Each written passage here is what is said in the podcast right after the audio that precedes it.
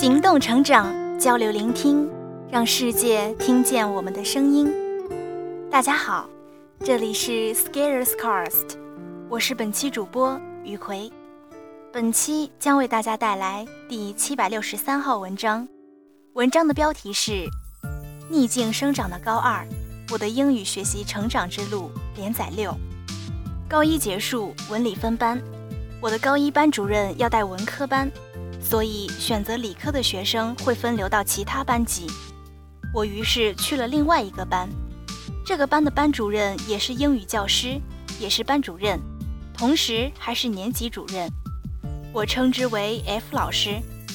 F 老师是属于见过一面就不会忘记的外形，个头不高，梳着大背头，油光发亮，眉目间有匪气，让人看了心生惬意。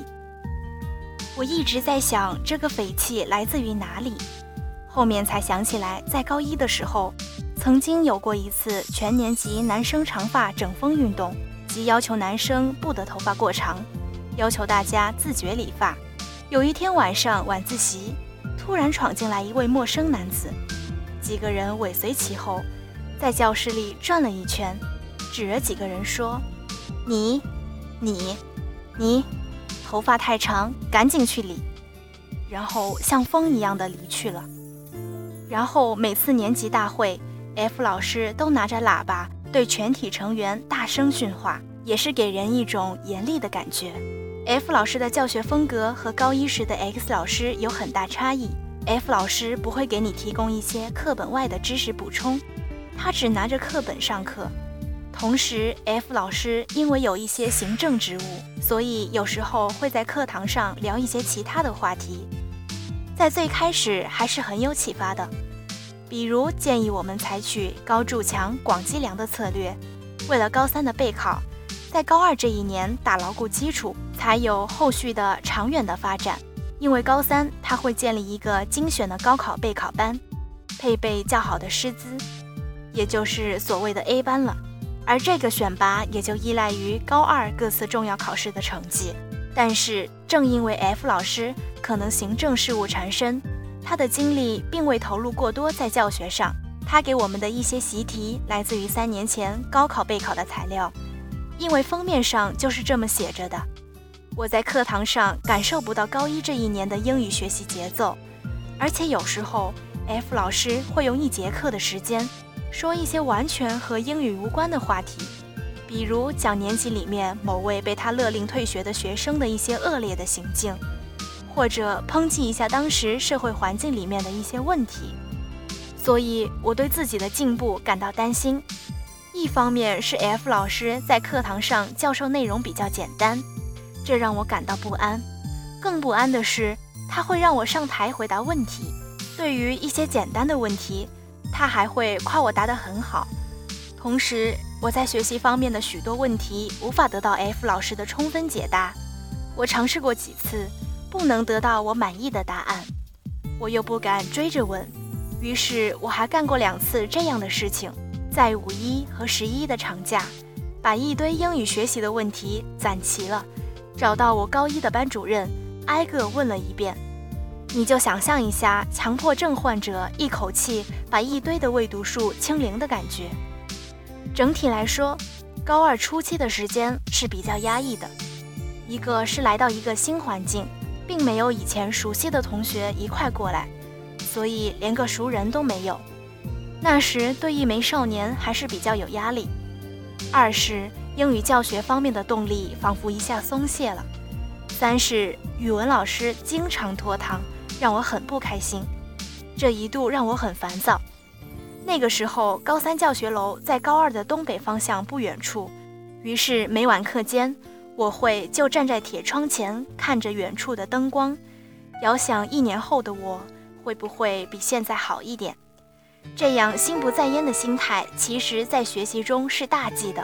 高二上学期期中考试，我的成绩也必然不会太好，跌落到年级一百多位以后了。不过后面逐渐调整过来，到高二下学期开学后的考试，我考到年级第二名了。经过期中考试后，我想明白了，环境不能做借口，生产自救才是当务之急。于是我还是做了一些事情，一方面尽量利用课堂时间，把课程学习尽量往前赶；另外一方面，我开始加大课外英语学习的力度。除了前文说到的四级的阅读，我又在书店买了四级英语听力以及一本快速新闻英语的有声教材，后者主要是录制的 CNN、NPR 等的录音报道，配有文字和单词的解说。这个当时对我的难度的确有点大，我需要查很多单词才能搞清楚一篇报道的含义，但是我还是一篇篇的啃，然后录音反复的听。于是这些单词，直到现在我仍然记得很清楚。CNN 主播特有的腔调也是深刻的入脑。高一因为数学成绩还勉强，选入参加数学竞赛培训。高二又增加了物理竞赛培训，学的内容是类似于大学物理的内容。这两项培训在高二持续了一年，每周需要占用两个晚自习的时间。这些理科成绩的投入。无意间挤压了英语学习的时间，但是由于高一的积累产生的先发优势，以及高二这一年的课外的储备，对于英语考试还是比较有余力的。而因为我的确很想在高三进入那个 A 班学习，但是第一次期中的成绩拉得太低，所以也是一直在往前赶。等到高二结束时，我看到最终高三分班的名单时。我内心的石头才终于落在地下，而且没有砸到我的脚上。总体而言，回顾高二这一年，可能有些心酸。但是如果要用积极的角度看，这或者算是逆境生长吧。进入一个新环境、新的老师和教学方式，如果不能快速的适应，沉溺在过分念旧的情绪中，最后丢失的是自己前进的机会。纵使 F 老师的教学和管理风格上与之前我习惯的有所不同，但是至少对于我的学习还是非常宽容的。有一个小事例，他曾经让我在黑板上抄写一些单项选择题目给全班同学，以作为每个单元的练习。这些题目就是我在前文说的三年前的高三总复习练习题。我个人觉得这些题目过于简单，练习力度浅。于是建议采用传抄的方式进行，老师接受了我的建议，而且也默许我跳过这部分练习，这要感谢他的大度。于是我可以偷下懒，把在台上吃粉笔灰的时间拿来干些别的。尽管我在标题里说逆境的生长，好像我在强调各种不利条件，其实还有另外一点，有一位经常考试拿年级第一名的同学。也和我一样是只身一人来到这里，他除了英语没我好，基本上门门能秒杀我。所以你说这到底是不是环境的问题呢？所以现在来看，还是要感谢 F 老师这种风格的引导方式，因为也给予了我不同的收获和体验。